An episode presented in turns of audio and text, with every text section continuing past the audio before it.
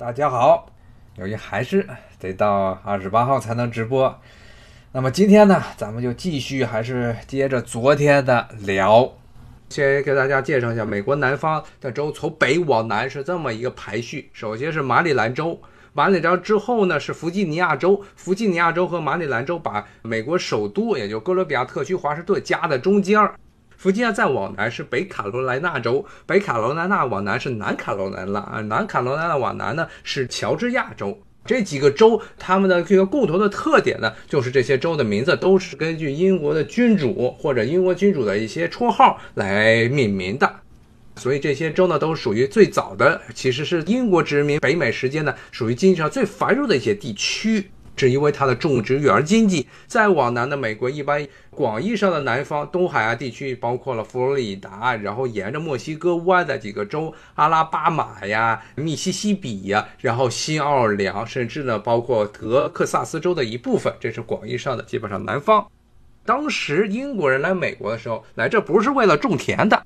他们是为了这儿抢各种资源的。他们想的东西呢，就是这一片土地呢，既然这么肥沃，然后呢，阿布拉契亚山脉呢又供给了这么多的水源，南方这些州非常适合于农业耕种，他们就想要种最赚钱的经济作物。那当时最赚钱的经济作物是什么？在十九世纪亚棉机出现之前，新型的亚棉机出现之前呢，最重要的作物就只有两种，稍微冷的地方是烟草，温度更高一些地方是甘蔗。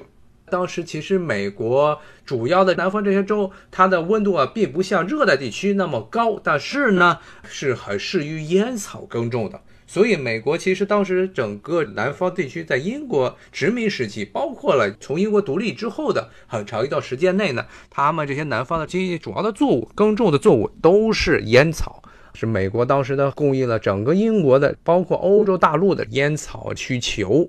那么这种需求呢，到了十九世纪中叶之后，就在欧洲大陆逐渐衰落了。好了，这些地区呢，凡是种不了、温度比较敏感的，比如说棉花呀或者甘蔗这些作物的地区呢，比如说像马里兰州或者弗吉尼亚州这些地方，因为天气相对来说比较冷，不能种这些作物，那就逐渐的转成了一般的小麦还有玉米这些作物，就没办法了，因为烟草卖不出去了。但是在更南的一些地区，温度比较适宜，他们就开始种棉花，甚至呢，在最往南的一些地区有种甘蔗的。那么这些作物的一个很大共同的特点，就是属于需要很多的劳动力。无论是早期的烟草，还有后来的棉花、甘蔗，特别是十九世纪，他们出现了新型的轧棉机之后，造成了大量的这棉花耕种的需求呢，又需要大量的人力，所以呢，南方的这些农场普遍的实行的是奴隶庄园制，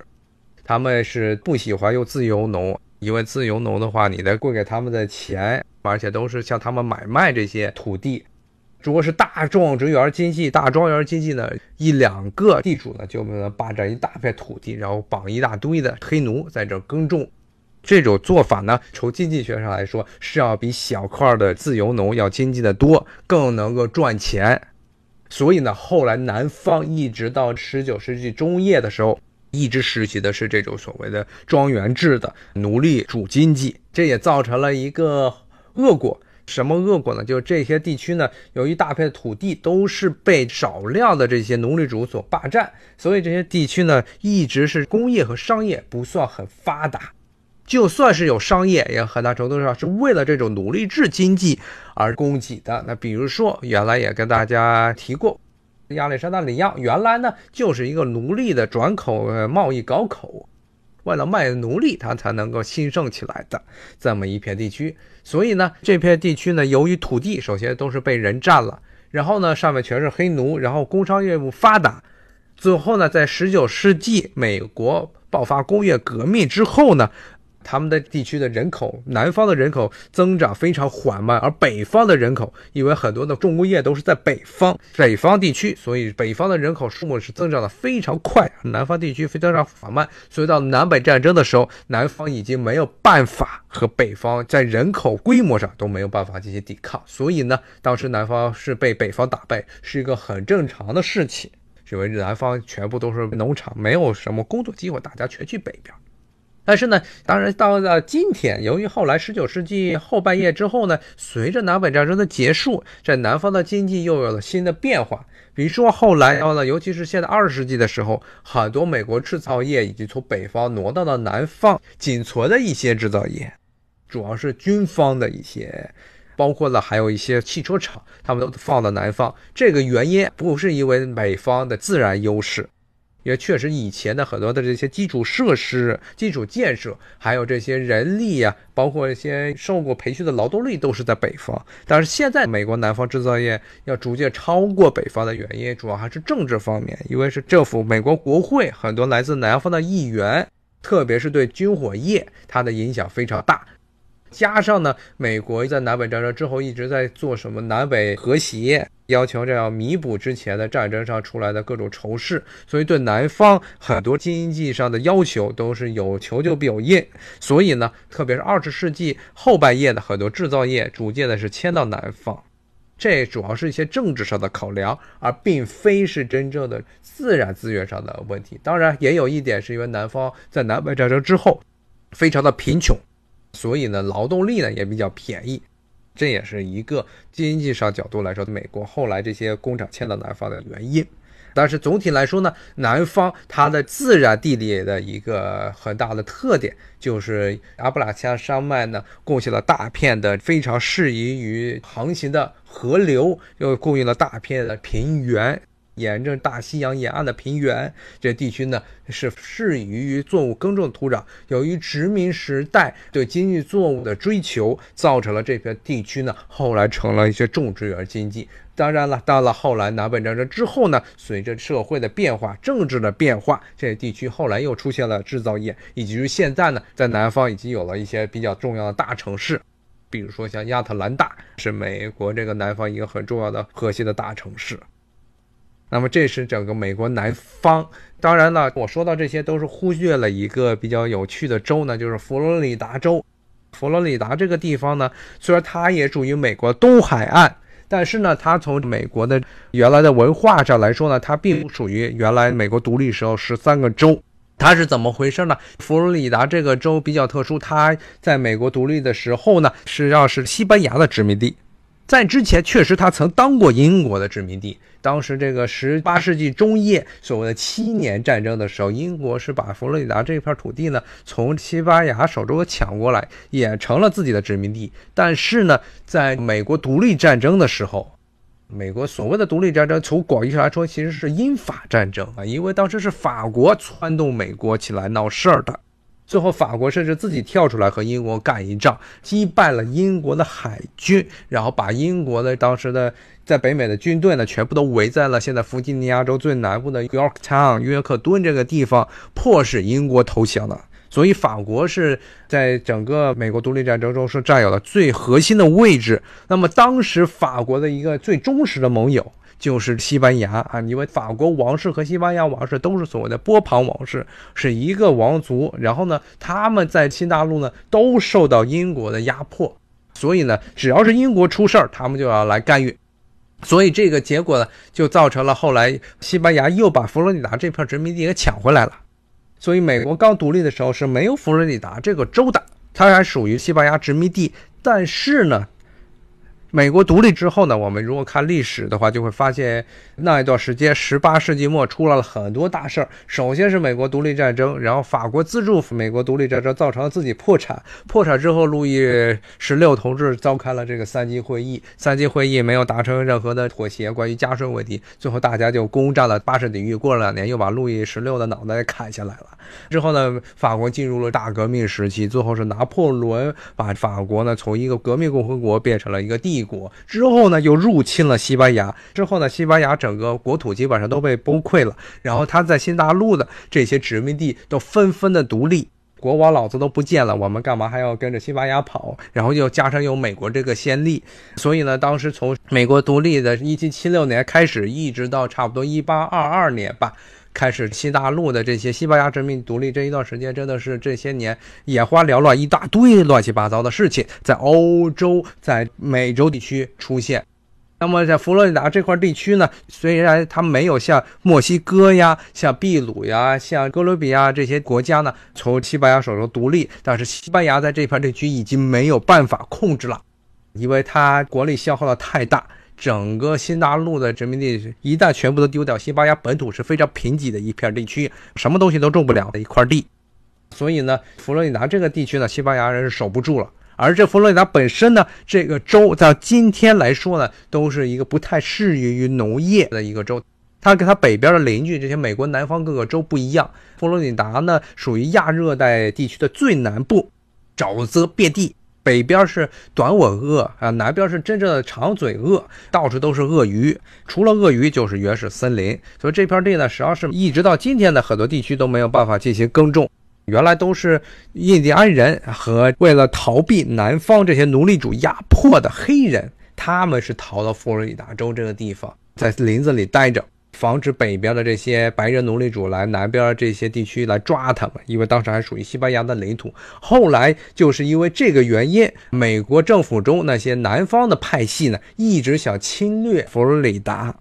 他们也知道西班牙已经守不住他在新大陆的这些殖民地了，所以最后呢，当然是用了一个比较稳妥的办法，比较体面的办法，就是强迫西班牙，美国强迫西班牙把佛罗里达州这片地区卖给美国，用一个价钱卖给美国，所以才避免了军事上美西战争提前差不多八十年爆发。最后，所以美国还是跟西班牙打了一仗，为了抢夺古巴、波多黎各和菲律宾这几个殖民地。但是在十九世纪初的时候，美国没有跟西班牙为了佛罗里达打一仗，而是通过购买的办法把这片土地买回来了。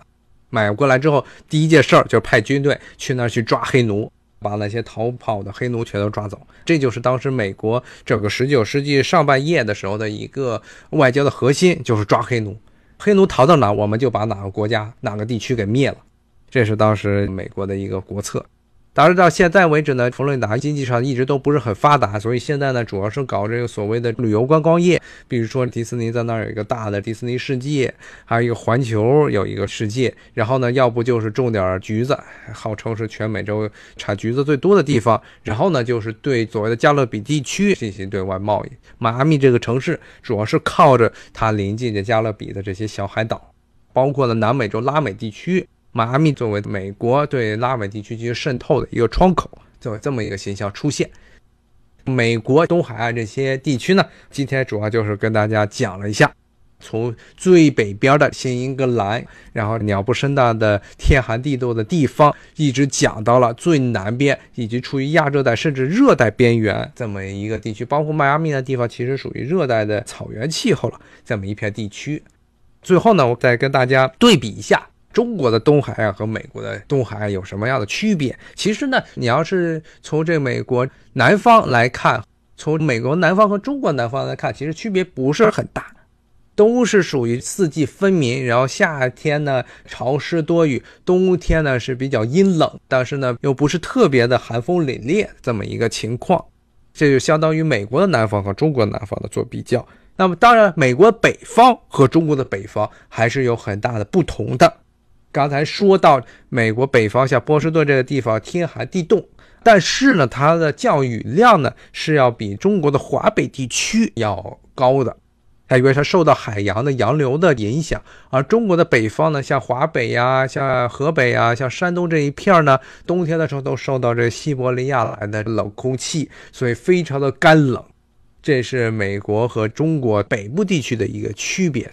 中国的东北呢，又跟美国的东北区别很大，因为中国的东北呢是要比美国这新格兰地区要冷得多，因为它毗邻了整个这个欧亚大陆的一个冷空气的策源地，也就是西伯利亚这个地区，实在是太冷了。而且是干冷的这种空气啊，一刮过来，直接就跟那刀割一样，把你的脸全刮得不成样子。但是这个美国的这片地区呢，因为本来美洲大陆它的整个大陆陆地面积就没有欧亚大陆那么大。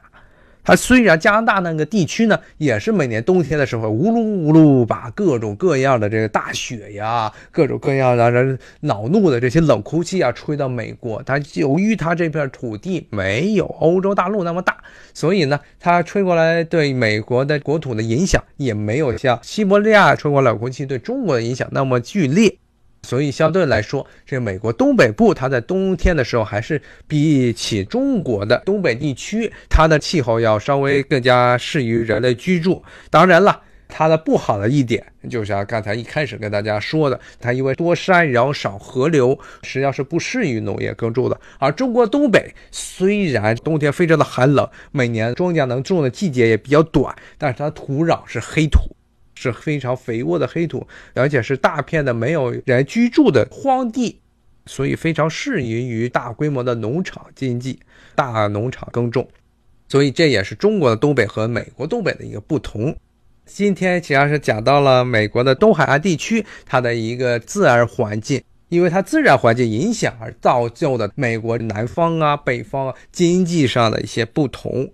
但是这片土地呢，整个美国东海岸加十三个州，美国独立时候这十三个州加上后来从南方西班牙手中抢过来的佛罗里达州，现在呢，在美国的国土面积中只占了四分之一不到。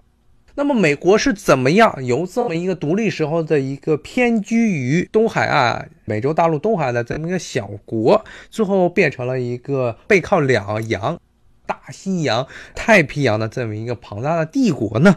最重要的原因是他后来从拿破仑手中购买了路易斯安那土地，也就是现在的美国中部地区那一大片的密西西比河冲击出来的平原，因为这一片平原才奠定了后来美国能够称霸世界的一个最重要的物质基础是在这地方。因为东海岸地区本身的自然禀赋是比较有限的，就算是南方的这阿布拉加山脉。和大西洋沿岸的这些冲积平原，它的面积也比东欧的那些广袤无垠的黑土地平原要少得多。但是密西西比河沿岸的土地是非常肥沃，而且靠近落基山脉那一片的土地甚至是黑土。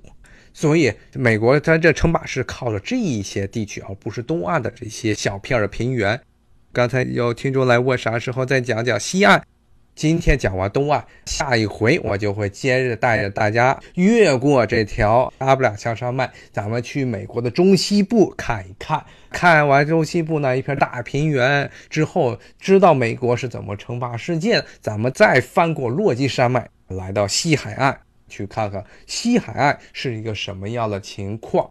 这是美国地理最重要的两个单元，中西部和西岸。他们虽然历史上没有东岸悠久，但是对美国后来国力的迅速的膨胀起到了一个决定性的作用。那么下回我就跟大家讲讲这些地区的话题。好，今天就聊到这儿了，欢迎大家留言，咱们明天上午九点直播见。谢谢大家，咱们明天见，拜拜。